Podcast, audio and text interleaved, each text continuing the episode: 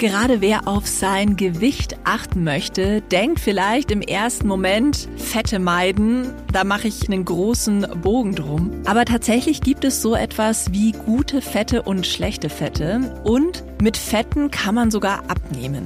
Wir wollen mit all den Mythen, die sich rund um das Thema Fette ranken, ein für alle Mal aufräumen und erklären, wie Fette und vor allem auch welche Fette durchaus in eine gesunde Ernährung passen können. Darüber sprechen wir in aller Tiefe mit dem Ernährungswissenschaftler Dr. Malte Rubach. Und damit herzlich willkommen bei Auf Herz und Nieren, dem Podcast für Gesundheit und ein gutes Körpergefühl. Mein Name ist Andrea Bannert, ich bin Mikrobiologin und leite die Online-Redaktion von fokusarztsuche.de und ich sitze hier im Studio mit Eva Maria Vogel, Redakteurin bei Fokus Gesundheit. Hallo Andrea. Hallo Eva. Eva, mich würde mal interessieren, wie das bei dir persönlich ist. Welche Rolle spielen denn Fette in deinem Ernährungsplan? Ja, ich muss ganz ehrlich gestehen, ich kam erst vor drei Jahren durch meinen Schwangerschaftsdiabetes auf den Trichter, dass Fette eigentlich gar nicht so schlecht sind. Ich habe vorher immer zu den Light-Versionen gegriffen, also zu fettreduzierter Milch, zu fettreduziertem Joghurt. Und wenn mich jemand im Café gefragt hat, ob ich Sahne zum Kuchen haben möchte, habe ich immer Nein gesagt, um Himmels Willen, weil das eben dick macht. Und ich habe erst gelernt, dass Fette eigentlich auch mein Freund sind und mir dabei helfen, satt zu werden und dass ich zum Beispiel eher beim Thema Kohlenhydrate ein bisschen ähm, auf die Bremse treten sollte. Ja, und seither sind Fette in Form von Nüssen, aber auch Sahne oder fettes Fleisch, ähm, ja, gehören bei mir tatsächlich Fette einfach zum Essen dazu. Und ja, mich würde jetzt natürlich interessieren, liebe Andrea, du hast das Thema ja mitgebracht, wie das bei dir mit Fetten ist. Also ein bisschen ähnlich wie bei dir, Eva. Ich habe lange Zeit Fette auch ganz bewusst gemieden. Ich muss aber auch wirklich zugeben, dass so diese Unterscheidungen, welche Formen von verschiedenen Fetten es eigentlich gibt, dass mir die ganz lange Zeit nicht klar war. Und erst als ich mich näher mit dem Thema Ernährung befasst habe, auch weil ich dann eine Ausbildung zur Medizinredakteurin gemacht habe, habe ich so diese Unterschiede erkannt. Und bis dahin habe ich wirklich sowas wie Butter grundsätzlich vermieden.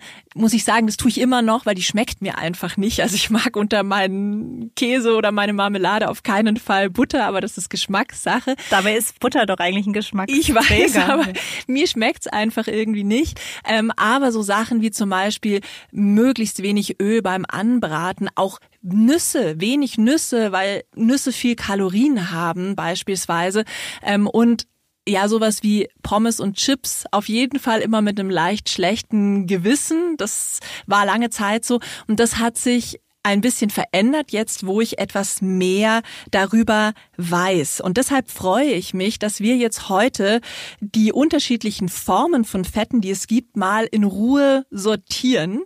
Und dazu haben wir einen Ernährungsexperten eingeladen. Mit uns im Studio sitzt der Ernährungswissenschaftler und Buchautor Dr. Malte Rubach. Er hat auch ein Buch über Ernährungsmythen geschrieben. Ja, und wir heißen ihn jetzt herzlich willkommen. Malte, schön, dass du da bist. Vielen Dank für die Einladung. Malte, mich würde mal interessieren, bevor wir zu den Fetten dann direkt kommen, wenn man sich so viel mit Ernährung und Ernährungsgewohnheiten beschäftigt, begegnen dir ja vielleicht auch immer wieder mal Ernährungsgewohnheiten, über die du vielleicht mit dem Kopf schüttelst. Was ist denn da häufig? Vor allem momentan ist für mich so ein bisschen dieser plant-based Trend sehr zweifelhaft, weil plötzlich alles plant-based sein muss und es ist automatisch gut. Dabei haben wir da auch jede Menge hochverarbeitete Lebensmittel dabei, gerade in diesen Ersatzprodukten die letztlich dann auch nicht gesünder werden, nur weil sie plant-based sind, sondern dann macht es durchaus Sinn, auch vielleicht das Original zu essen, nur nicht zu viel davon. Ähm, ein anderes Thema ist auch, das gibt es schon ewig, dass Lebensmittel gegen Krebs irgendwie wirkt, heilend. Das andere soll es dann auslösen. Und das gibt's auf beiden Seiten, auch für pflanzliche Lebensmittel wie für tierische Lebensmittel. Und dabei gibt es kein einziges Lebensmittel, das irgendwie alleinig für Krebs verantwortlich gemacht werden kann. Aber das verkauft sich anscheinend allzu gut, um irgendwelche Bücher zu verkaufen oder Schlagzeilen zu machen. Und das ist dann doch aus Sicht vor allem eines Ernährungswissenschaftlers sehr ärgerlich. Hm. Gibt es denn ein Lebensmittel, was du komplett meidest? Nee, ich esse alles, äh, nur nicht zu viel davon, mhm. ist mein Leitspruch. Und zu dem Thema tierisch versus pflanzlich kommen wir jetzt dann auch im Zusammenhang mit den Fetten in unserem Podcast zu sprechen. Mich würde jetzt erstmal interessieren, wie viel Fett zu einer gesunden Ernährung denn eigentlich dazugehört. Fette sind ja auch Energielieferant. Wie hoch ist denn mein Tagesbedarf an Fetten, wenn ich jetzt nicht direkt abnehmen möchte, sondern mein Gewicht quasi halten möchte. Ja, wenn man sein Gewicht halten möchte, dann kommt es eigentlich nur darauf an, dass man rein physiologisch nicht mehr Kalorien aufnimmt, als man benötigt, also sprich verbraucht. Und da ist es eigentlich erstmal egal, ob die aus Kohlenhydraten kommen oder aus Fetten. Sie können ja auch aus Proteinen kommen, das ist aber nicht die bevorzugte Energiequelle des Körpers, sondern wirklich nur im Hungerzustand. Da muss man aber richtig einen Hungerstreik gehen für. Also Fette sind in der Hinsicht erstmal Energieträger. Aber, und das ist jetzt eben wichtig, einen bestimmten Anteil der Energie über Fette zuzuführen, macht eben Sinn im Sinne von zum Beispiel auch der frühkindlichen Entwicklung des Nervensystems beispielsweise. Ja, das beginnt schon im Mutterleib, dass da offensichtlich die Gehirnentwicklung positiv ist oder positiv wäre, wenn die Mutter eben auch entsprechende Fette, vor allem diese mehrfach ungesättigten Fettsäuren aufnimmt. Das heißt aber nicht, dass das Kind jetzt plötzlich ein Problem hat, wenn es nicht so ist. Ne? Es sind einfach statistische äh, Zusammenhänge, die aufgezeigt wurden. Aber auch für den Erwachsenen sieht man eben, dass zum Beispiel eben diese mehrfach ungesättigten Fettsäuren, und da können wir gleich noch drüber sprechen, aus welchen Quellen die denn kommen müssen, sich positiv auswirken, zum Beispiel auf die Prävention, also die Vorbeugung von Herz-Kreislauf-Erkrankungen. Ansonsten haben einfach Fette ziemlich viel Energie und dann würde ich sagen, kommt es eben darauf an, wenn man auch einen Sättigungseffekt erreichen möchte, eignen sich Fette sehr gut, aber auch im Rahmen einfach von der Energiedeckung. Und da sind weltweit die Menschen höchst unterschiedlich unterwegs, je nachdem, was gerade verfügbar ist auf dem Kontinent, in dem Land vor Ort. Also so eine konkrete Zahl, dass man irgendwie sagen kann, so und so viel Prozent des Energiebedarfs sollte man über Fette decken. Ja, die habe ich jetzt gar nicht genannt. also die Deutsche Gesellschaft für Ernährung hat natürlich so etwas evidenzbasiert erhoben und spricht eben so, sage ich mal, von 20 bis 30 Energieprozent. Das heißt also, wenn ich 2000 Kilokalorien am Tag aufnehme, jetzt mal als Durchschnittswert, dann können daraus eben 20 bis 30 Prozent aus Fett stammen müssen aber nicht. Ja, das ist eben auch so, dass es oft so verstanden wird, als müsste das so sein.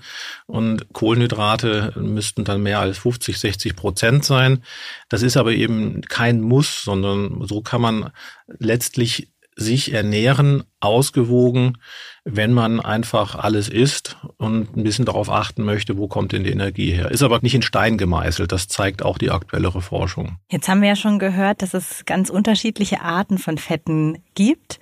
Lasst uns doch zuerst einmal über die ungesunden Fette sprechen. Also mir fiel da gleich Cholesterin ein und meine Oma, die immer schlechte Cholesterinwerte hatte und mir fiel auch diese Generation ein, die ja auch oft Cholesterinsenker verschrieben bekommen hat. Was mich da interessieren würde, ist natürlich, was ist Cholesterin eigentlich und was ist an einem hohen Anteil von Cholesterin so gefährlich? Mhm. Cholesterin ist natürlich wirklich ein, ein Streitthema immer schon gewesen und ein Mythos im Sinne der Risikosteigerung bestimmter Erkrankungen eigentlich erst entstanden mit dem Ursprung in den 70er Jahren mit diesen Studien von Enkel Keys, die leider heute immer noch zitiert werden. Also das war ein Forscher, der hat untersucht, wie hoch ist denn die Rate von Herzinfarkten oder generell Herz-Kreislauf-Erkrankungen und Todesfälle in bestimmten Ländern und fand dann eben vermeintlich raus, dass die Menschen in den mediterranen Regionen am besten abschneiden und dass die doch eben relativ wenig Cholesterin aufnehmen. Was heute schon längst nicht mehr so ist. Ja, die Ernährung hat sich überall so angeglichen. Er hatte das aber auch damals an zu kleinen Stichprobengröße gemessen und auch solche ausgeschlossen in der Auswertung, wo es eigentlich nicht so war. Und wenn er das getan hätte, dann wäre das Ergebnis ganz anders gewesen.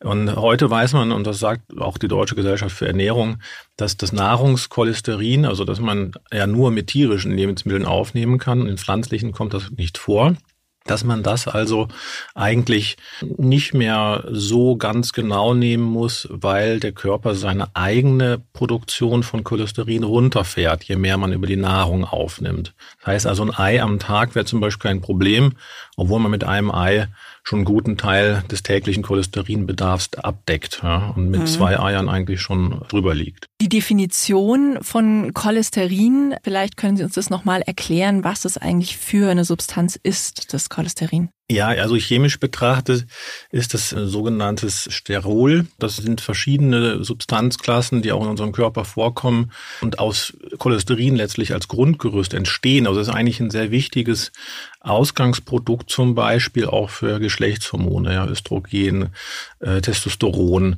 aber auch für bestimmte Membranbestandteile von unseren Zellen. Ja, also man braucht es, um bestimmte Membran Elastizität überhaupt dann auch zu erzeugen. Es ist auch wichtig im Blut für den Transport von bestimmten Fetten. Jeder kennt das gute, in Anführungsstrichen, und schlechte Cholesterin. Das sind letztlich dann mit bestimmten Proteinen zusammengebaute Transporter um überhaupt Fette im Blut zu transportieren. Wenn nämlich Fette frei vorkommen im Blut, dann bilden sie Tröpfchen und das führt dann zu einer Fettembolie und äh, kann tödlich enden. Deshalb brauchen wir Cholesterin unbedingt, egal ob nun aus der Nahrung oder eben aus der eigenen Körperherstellung. Und die Eier, die haben Sie ja schon angesprochen, weil meine Oma hat immer gesagt, oh, oh, oh, mein Cholesterinwert ist so hoch, ich darf nicht mehr als ein Ei am Tag essen. Ich esse jetzt zum Beispiel aber ganz gerne Eier und frühstücke am Sonntag dann schon zwei Eier. Wie schädlich ist das? Das ist gar kein Problem. Wie gesagt, selbst die Deutsche Gesellschaft für Ernährung, die hat ihre Empfehlung, ich glaube 2015 überarbeitet und die ist schon sehr hart in ihrem Urteil, was tierische Lebensmittel und auch generell eben diese Cholesterinzufuhr betrifft mit Blick auf Herz-Kreislauf-Erkrankungen. Und die sagen also jetzt nicht, essen Sie unbedingt äh, täglich zwei, drei Eier, aber der tägliche Eiverzehr steigert eben nach heutigem Erkenntnisstand nicht das Herz-Kreislauf-Risiko, sondern im Gegenteil, Eier sind extrem wertvolle Nährstoffspender. Ja, da ist eigentlich fast alles drin, was man braucht. Nicht in, überall in ausreichenden Mengen, aber es ist tatsächlich ein wertvolles Lebensmittel, das man nicht ausschließen sollte, nur weil Cholesterin drin ist. Wenn wir jetzt mal die unterschiedlichen Formen von Fetten, die es gibt, auseinanderdröseln, dann ist mein Kenntnisstand, dass es eigentlich drei Gruppen gibt, die man unterscheiden kann. Gesättigte Fettsäuren, ungesättigte Fettsäuren und Transfette. Sie nicken, das ist schon mal ein, ein gutes Zeichen. Und es ist wohl so, dass die Transfette die ungesündeste Form von Fetten sind. Was sind denn Transfette eigentlich überhaupt und warum sind die so schlecht? Ja, also wir müssen gleich vielleicht noch die mehrfach ungesättigten ergänzen. Zu den ungesättigten gibt es ja noch einfach, zweifach, mehrfach ungesättigten. Aber bei den Transfetten ist es so, dass die im Vergleich zu diesen anderen Fettsäuren in der chemischen Struktur eine sogenannte Trans Bindung haben, also zwischen den Kohlenstoffatomen, das sind lange Ketten von Kohlenstoffatomen, solche Fettsäuren, die sind normalerweise in einem Zickzackgerüst aufgebaut und das nennt man dann Cis-Bindung. Und wenn dann eben bei einer Stelle mal oder mehreren diese Zickzack in so eine Brücke sich umbaut, ja, das passiert zum Beispiel beim Härten von Fetten, beim Frittieren, also beim Hitzen generell von Fetten, dann hat man ein Transfett. Und das wirkt sich nach aktuellem Erkenntnisstand eben risikosteigernd auf Herz-Kreislauf-Erkrankungen, aber auch womöglich Krebserkrankungen aus. Und da wird aber auch, muss man ehrlicherweise sagen, in vielen Ratgebern ein, sagen wir mal, Risikohype betrieben. Denn das Bundesamt für Risikobewertung, das sagt, gemessen an der Empfehlung, dass nicht mehr als ein Prozent der Energiezufuhr aus Transfetten kommen sollte, dass das Risiko in der deutschen Bevölkerung relativ gering ist. Denn der durchschnittliche Zufuhrwert, der liegt etwa so bei 0,7 oder 0,8 ja, Prozent. Also man liegt unter dieser Grenze. Allerdings sind 10 Prozent der Menschen in Deutschland in der Kategorie, dass sie mehr als ein Prozent aufnehmen. Das kann man ganz einfach vermeiden, indem man einfach möglichst wenig verarbeitete Lebensmittel isst und Frittieröl oder solche Dinge ähm, nicht mehrfach verwendet in der Gastronomie. Mhm. Ich würde gerne noch mal quasi fassen, wie viel ich denn essen darf, um unter diesen ein Prozent zu bleiben. Ich glaube, so ein Inbegriff für Transfette ist vielleicht auch das Fast Food. Also ich mag ja schon mal ganz gerne Pommes essen, auch wenn ich dann ja manchmal doch ein schlechtes äh, Gewissen habe. Ich esse tatsächlich jetzt mehr Pommes, seitdem ich einen kleinen Neffen habe, weil der liebt Pommes mit Ketchup über alles. Muss man wahrscheinlich auch aufpassen.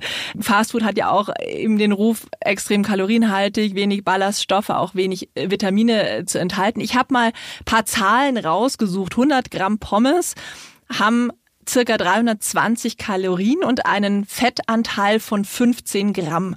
Und wenn ich das jetzt mit der von meiner Mama hochpropagierten Salzkartoffel vergleiche, wobei man da wirklich dazu sagen muss, es ist dann die Werte, die ich gleich sage, halt für die reine Salzkartoffel. Wenn ich dann natürlich dann Sauce Hollandaise oder Butter oder ähnliches Quark dazu nehme, dann muss ich es auch wieder revidieren. Aber da sind die Kalorien nur bei 69 und der Fettgehalt im Vergleich zu 15 Gramm mit 0,02 Gramm, auch auf 100 Gramm bezogen, natürlich extrem viel geringer.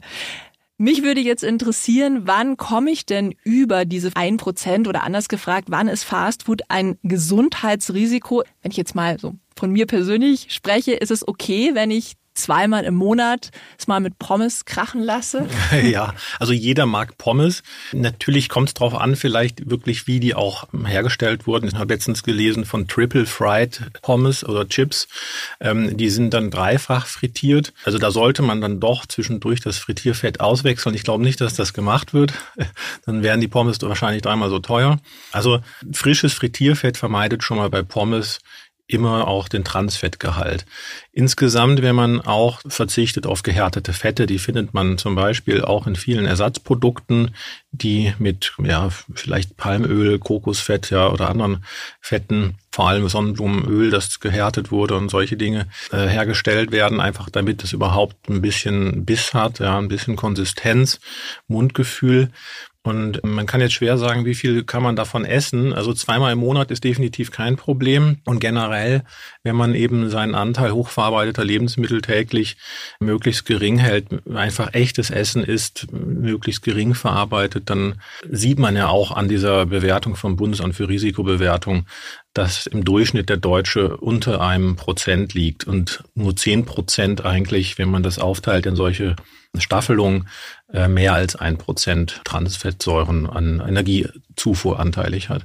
Also da sieht man schon, muss man schon wahrscheinlich sehr viel hochverarbeitete Lebensmittel essen oder gehärtetes Fett, damit man da drüber kommt. Mein Guilty Pleasure sind ja die Chips. Gibt es da ein kleineres Übel? Also wenn man zum Beispiel zu den teuren Gemüsechips greift, ist das die gesündere Alternative? Also wenn die mit Fett frittiert sind, dann ist, ist auch wieder das Fett am Anfang, ob das frisch ist. Und es gibt also inzwischen auch einen äh, Richtwert für Transfette, soweit ich weiß. Vielleicht gibt es auch sogar schon einen Grenzwert. Also der Unterschied ist, dass der Grenzwert wirklich verpflichtend ist und der Richtwert erstmal so eine Art Hinweis an die Hersteller, bitte mal darauf zu achten. Und das funktioniert in der Regel schon sehr gut. Und inzwischen sind die Transfette weitgehend beachtet, so dass ich davon ausgehen würde, dass Hersteller sich da an diese Qualitätskriterien halten. Finde ich das auf der Packungsbeilage irgendwie? Finde ich da irgendwie Hinweise? Nein, also es ist kein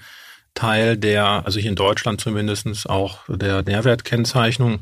In den USA zum Beispiel gibt's das, da steht dann irgendwie drauf, extra noch irgendwas Low, No Trans Fat, Fatty Acids und sowas, mhm. habe ich schon gesehen. Aber hier in Deutschland darf man mit sowas sowieso nicht werben. Mhm. Oder in der EU, das ist dann äh, strenger reguliert.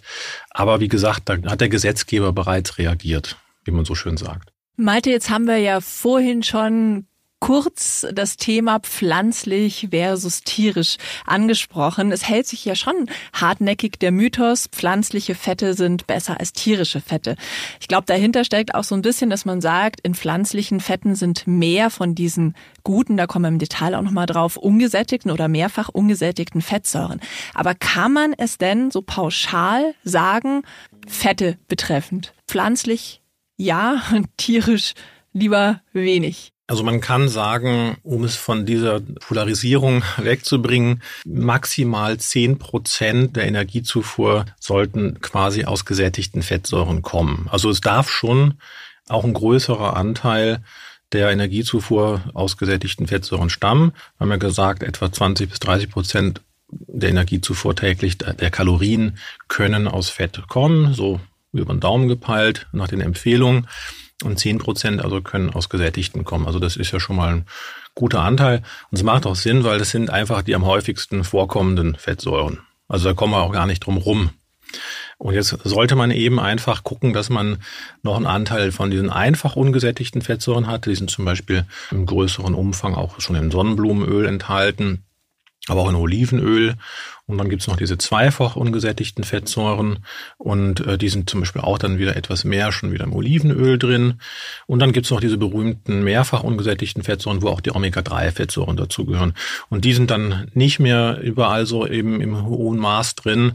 Und da kann man eben sehr gut ergänzen, wenn man nicht gerade an der Nordseeküste wohnt Nämlich die sind vor allem im Fisch drin, auch ein bisschen noch im Wildfleisch oder auch in Gras gefütterten äh, Rindfleisch oder ja, Schaf, äh, Ziegenfleisch. Das ist aber beides jetzt hier in Deutschland nicht so beliebt. Dann kann man eben mit pflanzlichen Ölen diese mehrfach ungesättigten Fettsäuren am besten ergänzen in der Nahrung. Darf ich da eine Zwischenfrage stellen? Genau, ich habe ja zwei Kinder und versuche die auch gesund zu ernähren. Beikostöl ist da auch so ein Thema bei uns.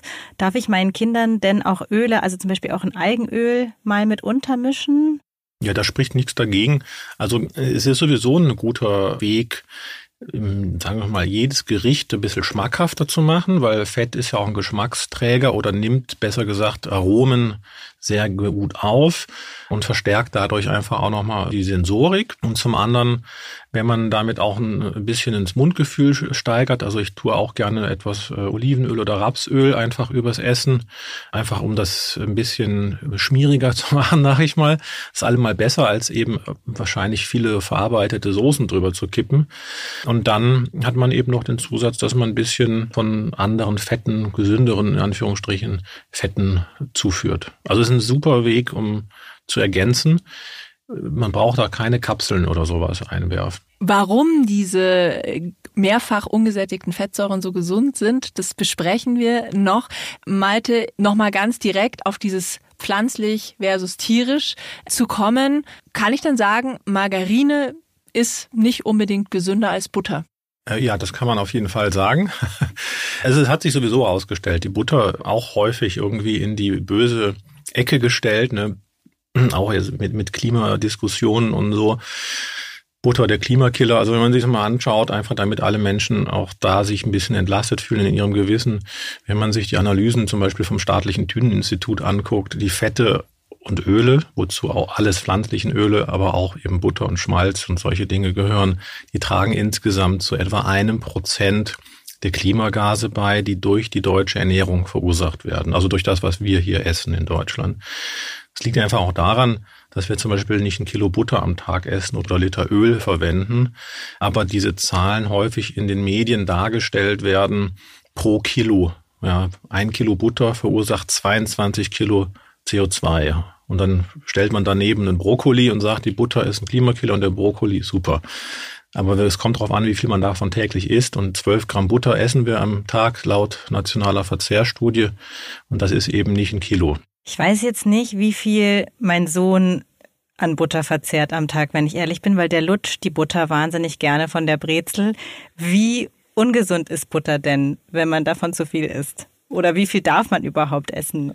Also die Menge begrenzt sich ja, egal ob Butter oder Öl, daran schon, dass man eben nur einen gewissen Anteil der Nahrungsenergie täglich über Fette zuführen sollte. Also solange der Sohnemann nicht ein ganzes Paket Butter am Tag isst. Nein, aber der Butterdurchsatz ist bei uns definitiv gestiegen, seitdem Kinder eingezogen sind. Ja, also das äh, ist nicht schlecht per se, sollte aber halt einfach die Energiezufuhr nicht übersteigen, die dann auch verbraucht wird. Gerade Kinder mit ihrem Bewegungsdrang die haben eigentlich auch eher einen Bedarf auch an Kohlenhydraten, weil das einfach schneller verfügbare Energie ist als das Fett. Und insofern da zum Beispiel mit frischem Obst eben oder äh, meinetwegen auch mal ein Zuckerli, ja, irgendeine eine kleine Portion, was eben das Kind auch mag, wenn Pudding, was auch immer, darf auch eine Süßigkeit sein, aber eben nur in Maßen das auch zu fördern, dass er da nicht energielos wird, dann ist das okay.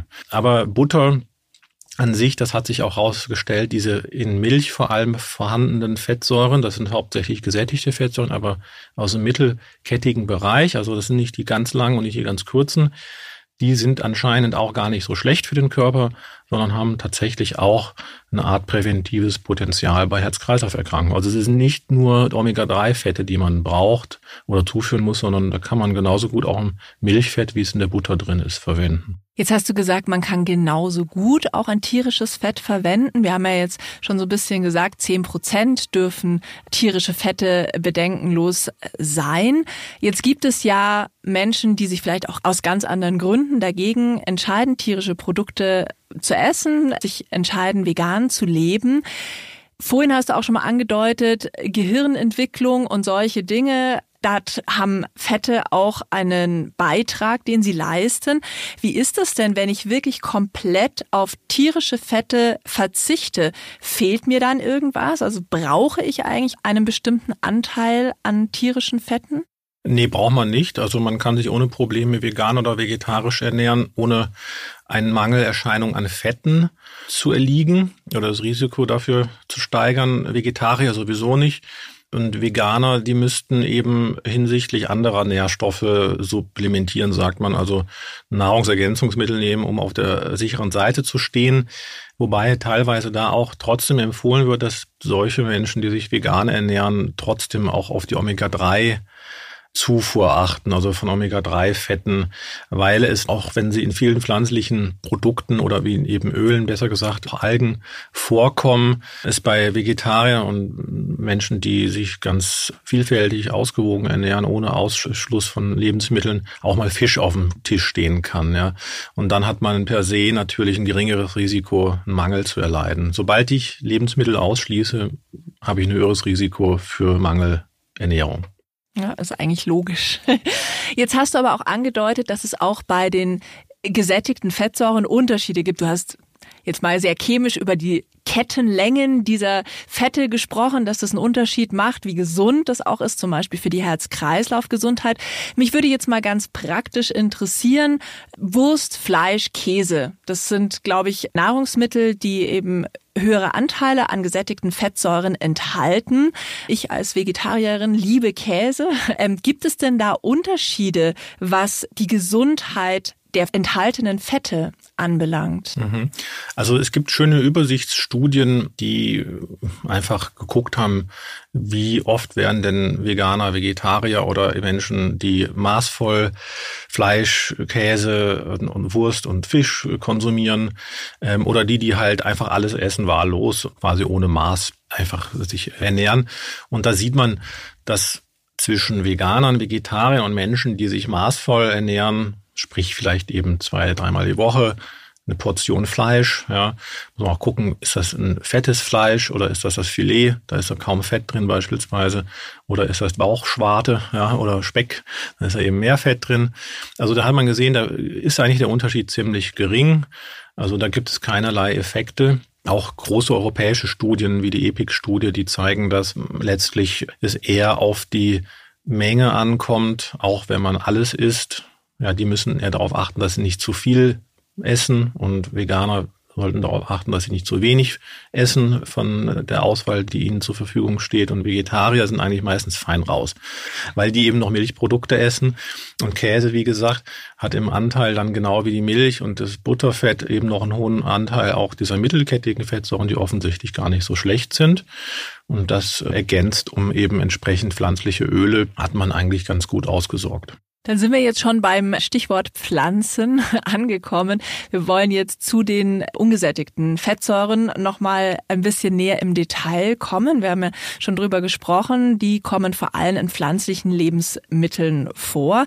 Als ich mich so ein bisschen begonnen habe, näher mit gesunden Fetten zu beschäftigen, habe ich die Avocado für mich entdeckt. Also ich liebe Avocado in den Salat äh, mit reingeschnitten.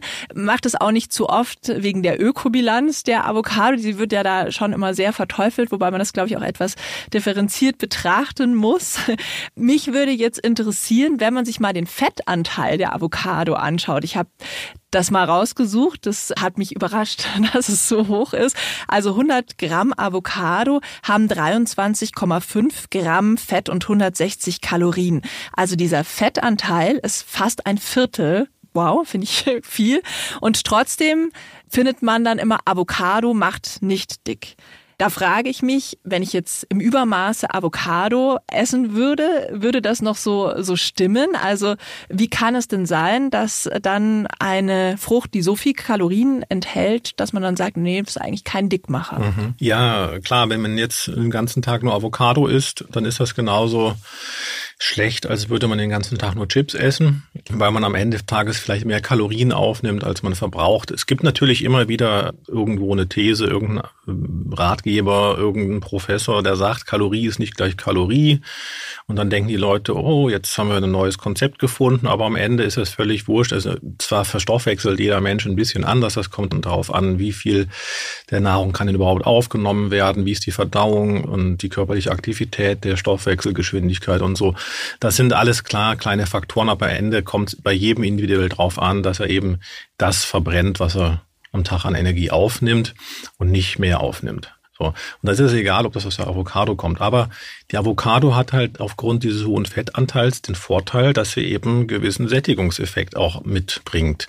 Und das ist zum Beispiel ja auch sehr beliebt in der Low-Carb-Ernährung. Wer das mal gemacht hat, der weiß, dass das eben eins der Lebensmittel ist, die man dann eben auch als Fettanteil mit auf den Teller nimmt, neben dem Eiweißanteil, während ja dann eben der Kohlenhydratanteil bei solchen Ernährungsweisen gering gehalten wird. Einfach weil sie eben äh, nicht nur schmeckt, sondern auch einen guten Sättigungsfaktor hat. Und dann kann man natürlich noch gucken, wo kommt die her.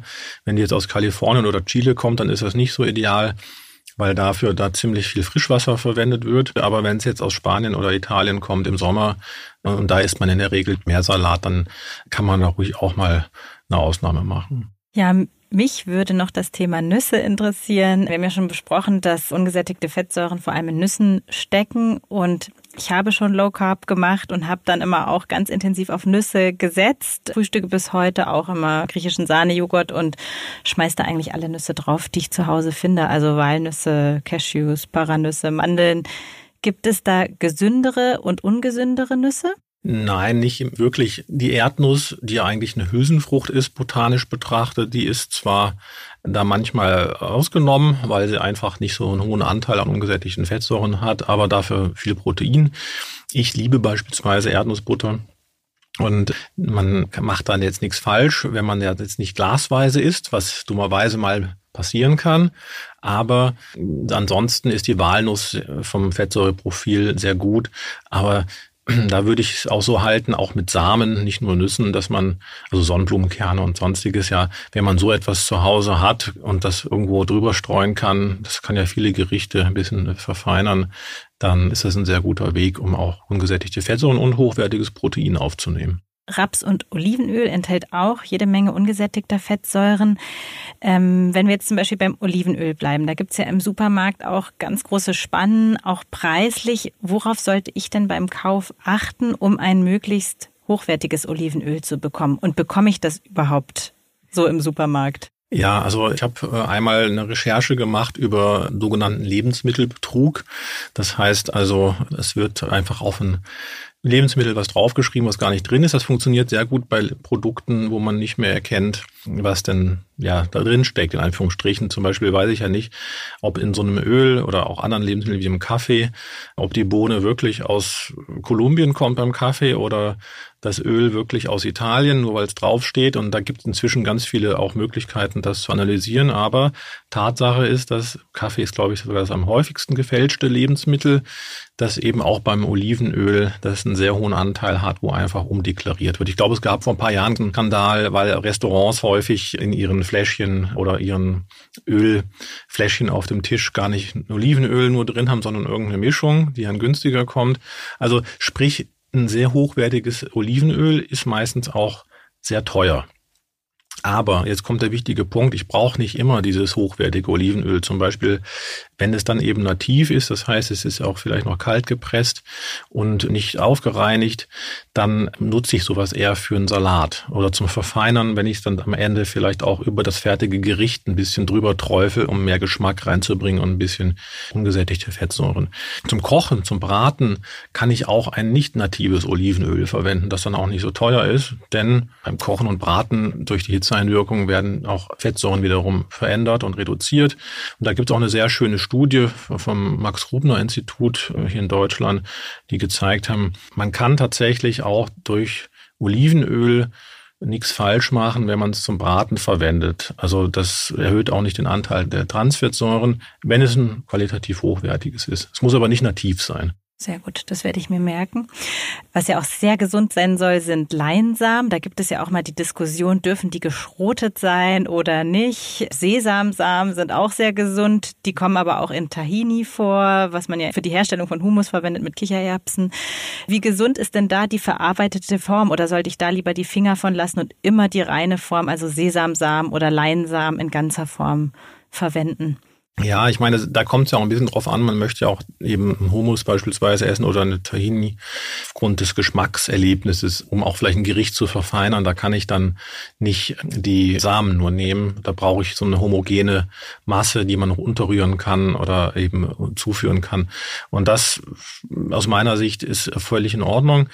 Es kommt da eben, wie gesagt, auch ein Geschmack an. Die Inhaltsstoffe leiden da nicht besonders drunter. Es sollte halt möglichst nicht noch mit irgendwelchen Verdickungsmitteln versetzt sein. Im Idealfall kann man es vielleicht sogar selbst machen. Aber wenn man da einfach mal auf die Zutatenliste guckt und sieht, okay, da ist jetzt im Hummus wirklich nur Kichererbsen, Tahini, ein bisschen Zitronensaft und Salz und Öl oder sowas drin, dann denke ich, macht man nichts falsch. Wenn da jetzt aber noch Verdickungsmittel, Farbstoffe, Aromen und sonstiges draufstehen, dann würde ich vielleicht eher nach einer Alternative suchen.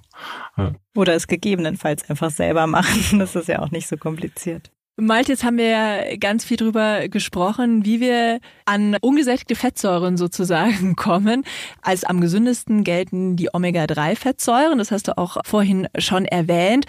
Vielleicht muss man es nochmal ganz kurz zusammenfassen, damit es nochmal für alle klar wird. Also von diesen ungesättigten Fettsäuren gibt es nochmal unterschiedliche chemische Formen. Einfach, zweifach und die Omega-3-Fettsäuren sind dann eben, steckt ja schon im Namen, dreifach ungesättigt.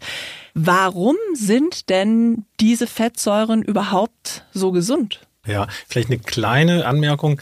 Omega-3 bezieht sich nicht darauf, dass sie nur dreifach ungesättigt sind, sondern dass von der Kettenlänge nach der griechischen Zählart vom Ende her die erste dieser ungesättigten Bindungen am Omega-3 Kohlenstoffatom auftaucht.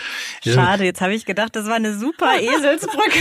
aber aber Malte, es stimmt, dass die dann dreifach ungesättigt sind, Es oder? gibt dreifach ungesättigte Omega-3-Fettsäuren, es gibt aber auch fünffach und sechsfach ungesättigte und auch vierfach ungesättigte. Also das sind dann einfach die mehrfach ungesättigten Omega-3-Fettsäuren. Es gibt auch zum Beispiel mehrfach ungesättigte Omega-6 Fettsäuren, die fangen dann eben erst rückwärts gezählt am Omega Ende eben am sechsten Kohlenstoffatom an. Jetzt wird's zu chemisch. Jetzt, jetzt wird's zu chemisch, also, aber vielleicht müssen wir es nochmal, also es, es gibt bei den ungesättigten Fettsäuren einfach zweifach und mehrfach ungesättigte und je mehr von diesen ungesättigten Bindungen drin sind, umso besser. Je genau. höher die Zahl. Genau. Und jetzt warum?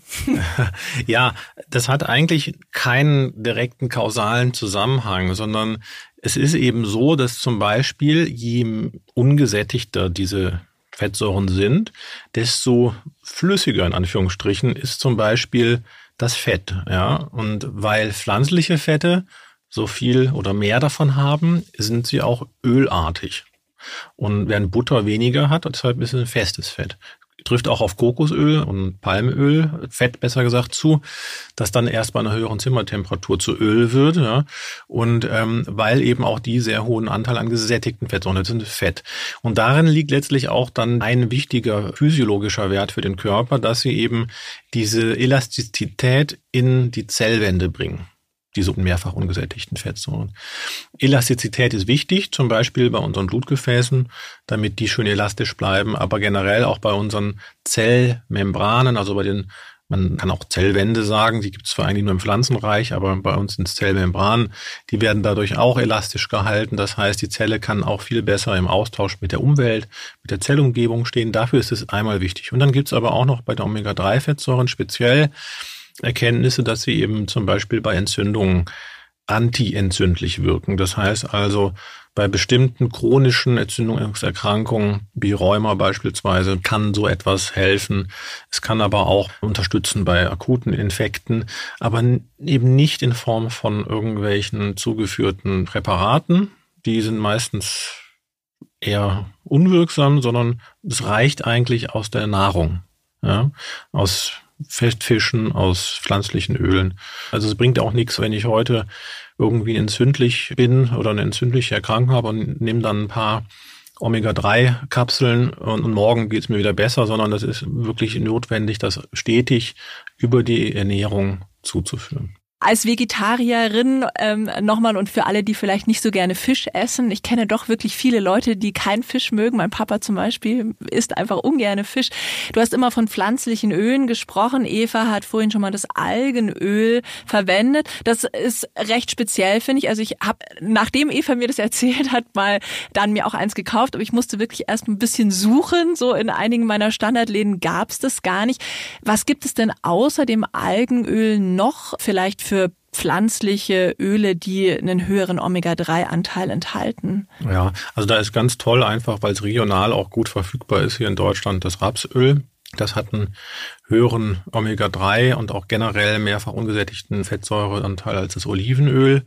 Also das eignet sich auch durchaus zum Braten oder Kochen. Ja, man sollte halt generell dann sowieso nicht höher als 120 Grad unbedingt erhitzen. Äh, aber selbst wenn das mal ein bisschen mehr ist, ist das nicht schlimm. Leinöl, da eignet sich nicht zum Braten oder Kochen, aber dafür eben für Salate. Manche Leute nehmen das auch einfach mal so, einen Teelöffel. Es hat halt einen etwas eigenen Geschmack, aber da spricht auch nichts dagegen. Und Eigenöl ist tatsächlich auch eine Möglichkeit, weil es aufgrund einfach der Herkunft aus den Ozeanen und die Organismen selbst eben einen gewissen Anteil Omega-3-Fette bilden, aber auch zum Beispiel Jod einlagern, was auch nicht schlecht ist, weil wir immer hier in Deutschland im äh, Jodmangelgebiet leben. Allerdings ist das dann nicht im Öl drin, sondern da müsste man die Algen dann essen. Mich würde jetzt noch die Menge, die man wirklich braucht an Omega-3-Fettsäuren interessieren. Also klingt so, als würde man es unbedingt wollen, dass die Blutgefäße geschmeidig sind. Wir alle wissen, äh, wie gut und wichtig das ja in Hinblick auf die Herz-Kreislauf-Gesundheit ist. Ich habe gelesen, dass die Empfehlung der DGE zweimal pro Woche Fisch zu essen, was ich relativ viel finde, mhm maßgeblich von den Omega-3-Fettsäuren herrührt. Ich weiß jetzt nicht, wie viel der Omega-3-Fettsäuren in solchen Pflanzenölen denn vorhanden sind. Also wie viel sollte ich wirklich zu mir nehmen? Und gibt es da vielleicht so ein Beispiel, wenn ich das jetzt über Pflanzenöle decken möchte, wie viel ich dann wirklich davon essen muss? Ja, also es ist zum Glück gar nicht so viel in Anführungsstrichen. Also man sagt so ein bis zwei Prozent der Nahrungsenergie sollten das sein. Man spricht dann auch noch von dem Verhältnis von Omega-3 zu Omega-6 Fetten oder besser gesagt umgekehrt von Omega-6 zu Omega-3. Das darf ruhig so bei 6 zu 1 liegen. Also es ist schon vorausgesetzt, weil einfach die Omega-3-Fette gar nicht so oft vorkommen, dass man mehr von den anderen aufnimmt, genauso wie man mehr von den gesättigten Fettsäuren aufnimmt. Nur wir haben real, glaube ich, nur ein Verhältnis von, müsste ich genau nachgucken, aber ich glaube 20 zu 1 oder sowas. Also wir liegen weit auf der Seite der Omega-6-Fettsäuren. Die sind zwar mehrfach ungesättigt, aber eben auch in Verbindung mit entzündlichen Erkrankungen und solchen Dingen nicht so förderlich. Insofern kann man da ruhig ein bisschen ein paar Schippen drauflegen, um das zu erreichen. Und da empfiehlt es sich tatsächlich, vielleicht auch nachzuhelfen, indem man mal ein Essen mit ein bisschen Öl, wenn es schon auf dem Teller ist, ja, einfach noch mit ein paar äh, Teelöffeln zu verfeinern ähm, oder eben auch vorrangig das dann zu nutzen für Dressings beim Salat und ja, wer Lust hat, eben auch mal einen Löffel so in den Mund steckt. Das mit dem Dressing finde ich eine gute Idee. Ja. kommen wir jetzt noch mal zum Thema Körperfett. Es gibt ja den Mythos oder ja, gab lange den Mythos, dass Fett Fett macht. Deshalb gab es auch so viele Leitprodukte. Gleich ganz direkt gefragt, welche Fette schlagen denn tatsächlich auf die Pfunde und auf die Hüfte? Ja, das ist auch wieder natürlich ein super Mythos, weil es ist egal, welches Fett. Es ist wirklich davon abhängig, dass es zu viel Fett möglicherweise ist oder generell zu viel Kalorien. Es gibt so ein schönes Experiment von so einem Professor aus den USA, der hat sich einfach irgendwie wochenlang nur von Teilchen, also so Bäcker-Teilchen ernährt, die süß und fettig sind und hat dann irgendwie zehn Kilo abgenommen, weil er einfach darauf geachtet hat, dass er nicht zu viel Energie aufnimmt. Aber man kann selbst mit so einer, sage ich jetzt mal, Teilchen-Diät äh, schlank werden oder schlanker. Also sprich, am Ende entscheidet die Kalorienaufnahme über das Gewicht und nicht die Art der Fettsäure. Der Körperfettgehalt ist natürlich wieder was anderes, weil ab einem bestimmten Grad der Verfettung in Anführungsstrichen hat das Fett auch hormonelle Wirkung. Und dann kommt der Stoffwechsel komplett durcheinander. Das nennt man dann das metabolische Syndrom. Und deshalb ist also eigentlich der Anfang jeglicher Prävention von Zivilisationskrankheiten auch die Vermeidung von Übergewicht. Also damit kann man wirklich jede Menge Risiken bis auf ein Minimum runterfahren. Malte, wenn du jetzt so ein Frühstück aufstellen könntest mit gesunden Fetten, wie würde das aussehen? Vielleicht was frühstückst du sogar? Ja, also ich frühstücke nicht regelmäßig. Das kommt immer drauf an, wie der Tagesablauf ist. Aber wenn ich jetzt, sage ich mal, zum Frühstück ausgewogene Mahlzeit zusammenstellen würde, dann wäre das beispielsweise ein Vollkornbrot, ja, Roggen, ruhig mit ein bisschen Leinsamen und solchen Sachen eingearbeitet. Ich mag das ganz gerne, wie es in der Türkei ist. Da kommen auch ein paar Oliven einfach so auf den Teller und ein bisschen Feta-Käse. Gut, bei, bei den äh, türkischen Frühstück heißt es dann vielleicht nicht Feta, das ist ja bei den Griechen, aber diese Art Käse und vielleicht einfach noch ein bisschen Gemüse, ja, also eine Tomate, eine Gurke, ja. Damit kann man schon mal ein sehr gut ausgewogenes Frühstück bereitstellen. Aber auch jetzt hier in Deutschland, wenn man da Vollkornbrot hat mit ein bisschen Frischkäse drauf, garniert mit äh, ein bisschen Gemüse am Rand. Und dann würde ich aber schon gucken, ob ich da vielleicht noch mit ein bisschen Öl im Frischkäse vielleicht das aufpeppen kann. Das ist auf jeden Fall ein guter Tipp fürs Frühstück, wobei ich lieber wirklich die bei den süßen Sachen zum Frühstück bin, eher so bei den Früchten. Aber der griechische Joghurt zum Beispiel ist ja vielleicht auch ein guter Tipp mit einem auch guten Fettanteil, ne, der dann auch gut äh, satt machen kann und Nüsse rein. Da halte ich es bis ja, wie klar. die Eva. Also man kann natürlich, also das würde ich auch individuell gestalten. Hauptsache ist eigentlich, dass es über den Tag hinweg die Zufuhr gewährleistet ist. Und wie gesagt, wenn man dann Salat oder ein anderes Gemüsegericht, egal ob Ofengemüse oder sonst was, das lässt sich alles mit ein bisschen Pflanzenöl noch schön verfeinern, geschmacklich und vom Mundgefühl her. Auch eben, wie gesagt, auf dem Teller, wenn das Essen angerichtet ist. Das ist das Einfachste. Und abends sagt man ja auch oft, dass so ein fettreiches Essen auch nicht gut für den Schlaf ist. Gehst du dann abends so ein bisschen runter, was die Fettzufuhr angeht? Also das ist auch ein interessanter Aspekt, weil es immer heißt, man darf irgendwie abends dies und jenes nicht essen, nach 18 Uhr keine Kohlenhydrate und so weiter und so fort. Also äh, Fakt ist, dass die Menschen weltweit zu unterschiedlichsten Zeiten essen. Auch in Europa schon und alle werden in Europa, sagen wir mal, um die 80 Jahre alt von der Lebenserwartung, der Einfluss der Essensuhrzeit scheint nicht den entscheidenden Vorteil gebracht haben in der Evolutionsgeschichte des Menschen, sondern eher die Art, was wir den Tag oder generell essen und dass wir auf ausgewogene Ernährung, egal ob vegan, vegetarisch oder flexitarisch, wie man sagt, ersetzt. Das finde ich natürlich als extreme Spätesserin immer sehr gut zu hören. Es gibt nur eine Ausnahme für Menschen, die eben Diabetes haben oder auch Menschen, die von starkem Übergewicht betroffen sind, weil eben ein hoher Insulinspiegel auch die Fettverbrennung hemmt. dann ist es sinnvoll, für diese lange Schlafphase den nicht unnötig hoch zu pushen, bevor man schlafen geht, indem man da nochmal was generell gegessen hat, aber auch auf jeden Fall nichts Süßes, damit einfach da nicht nochmal einmal draufgekippt wird. Hm. Zum Schluss kommen wir jetzt noch zu einer neuen Rubrik in unserem Podcast, das Goodie to Go. Wir wollen euch einen ganz praktischen Tipp mit an die Hand geben und würden da gerne nochmal auf das Thema Fette und Öle in der Küche zurückkommen. Malte, da haben wir im Verlauf des Podcasts schon ein paar Sachen von dir gehört.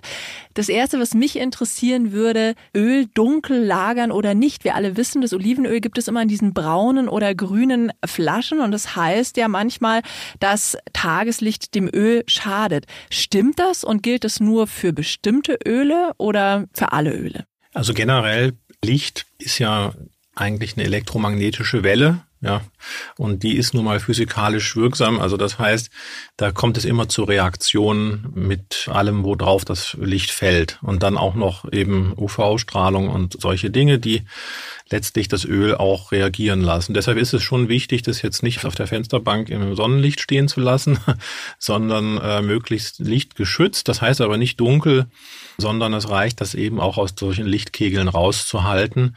Weil das aber die meisten Menschen doch vielleicht nicht machen, ist eben auch oft die Flasche getönt, damit es einfach ein bisschen länger hält. Aber man sollte auch Öl einfach nicht zu lange stehen lassen und innerhalb von sagen wir, zwei bis drei Monaten einfach auch verbrauchen.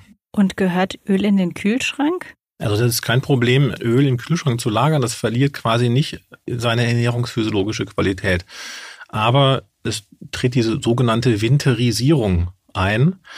Und das ist dann eben die Kristallbildung, die durch das Frieren des Öls auftritt. Und die geht nicht wieder so einfach zurück. Das heißt, einmal gefroren oder kalt gewordenes Öl, das hat dann eben eine etwas pastige Struktur, wenn man es rausholt und die wird auch nicht mehr richtig flüssig, außer man erhitzt es. Und das sollte man jetzt aber auch nicht unnötig machen. Also in, insofern ist es am besten, es bei Raumtemperatur einfach zu lagern.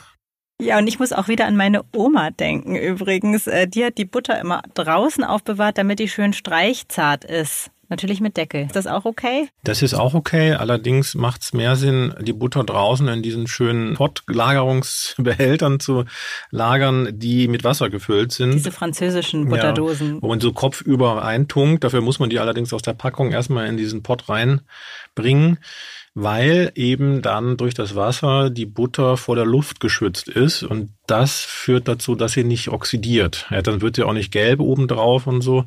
Ähm, wenn man nur einen Deckel drüber tut, dann ist eben doch ein bisschen Luft drin. Das ist für, sage ich mal, ein, zwei Wochen okay. Aber wenn man jetzt die Butter länger lagert, dann ist so ein Wassertopf nicht schlecht. Ah, in zwei Wochen geht die weg bei uns, die ja.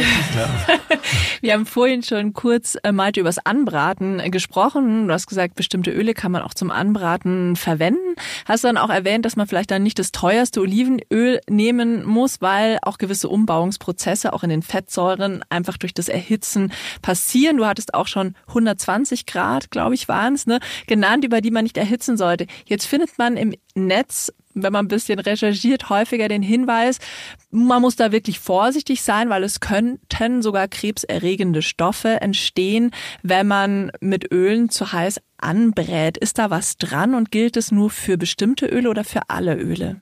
Es geht jetzt wahrscheinlich gar nicht so sehr um das Öl selbst. Ich meine, klar, da können bei sehr hohen Temperaturen auch bestimmte Epoxide entstehen, die kanzerogene Wirkung, also krebserregende Wirkung haben können. Man muss immer sagen, können.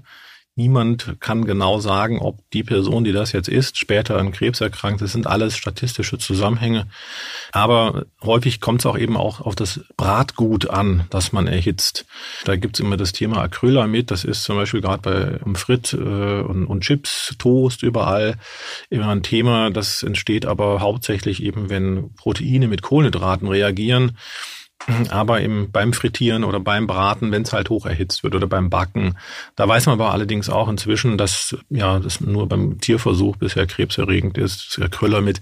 Also im Endeffekt, wenn man Lebensmittel einfach nicht verbrennt, sozusagen, sondern äh, sanft gart oder brät, dann hat man so oder so kein Problem. Das ist auf jeden Fall gut zu wissen. Damit sind wir am Ende unserer heutigen Folge angekommen. Malte, ich glaube, wir haben alle wahnsinnig viel gelernt. Ich für mich persönlich fand es total spannend, dass Rapsöl auch Omega-3-Fettsäuren enthält. Ich wusste das tatsächlich bis jetzt nicht, bin immer dem Algenöl so ein bisschen hinterhergelaufen und finde es total spannend. Also ich werde mir jetzt mal wieder ein Rapsöl kaufen. Meine Mama hat das immer und ich habe immer so jetzt aufs Olivenöl gesetzt. Das mag ich tatsächlich auch geschmackslich äh, ganz gerne. Ähm, aber ja, jetzt wird es auch wieder das Rapsöl bei mir auf jeden Fall geben. Maltes Buch 88 Ernährungsmythen verlinken wir euch noch in den Show Notes.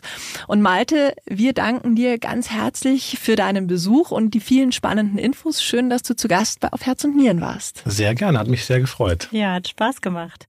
Wenn es euch gefallen hat und ihr Interesse an weiteren Folgen zu spannenden Gesundheitsthemen habt, dann abonniert uns doch und wir freuen uns, wenn ihr uns eine positive Bewertung auf Spotify oder Apple Podcasts gibt. Und wenn ihr euch näher für das Thema Fette interessiert, vor allem auch in Kombination mit Abnehmen und Sport, dann hört doch mal in den Podcast von Bunte Menschen rein zum Thema Fette. Unsere Kolleginnen von Bunte haben die Fitness-Ikone Ikone Sophia Thiel im Interview bei sich zu Gast und sie erzählt von ihrer Fitness-Odyssee und davon, dass sie jahrelang versucht hat, wirklich komplett auf Fette zu verzichten. Sehr spannend, was das bei ihr ausgelöst hat und sie berichtet, wie es ihr heute geht. Ja, auf die Folge bin ich auch neugierig. Bei uns, Andrea, geht es in zwei Wochen um das Thema Reisemedizin. Es geht darum, was man tun kann, wenn man auf Reisen krank wird. Ganz egal, was in der Reiseapotheke ist. Was kann man vor Ort unternehmen? Und wenn auch ihr Fragen zu dem Thema habt, dann schickt sie uns gerne per Mail an podcast.fokus-gesundheit.de. Ja, dann würde ich sagen, verabschieden wir uns heute und bleibt gesund.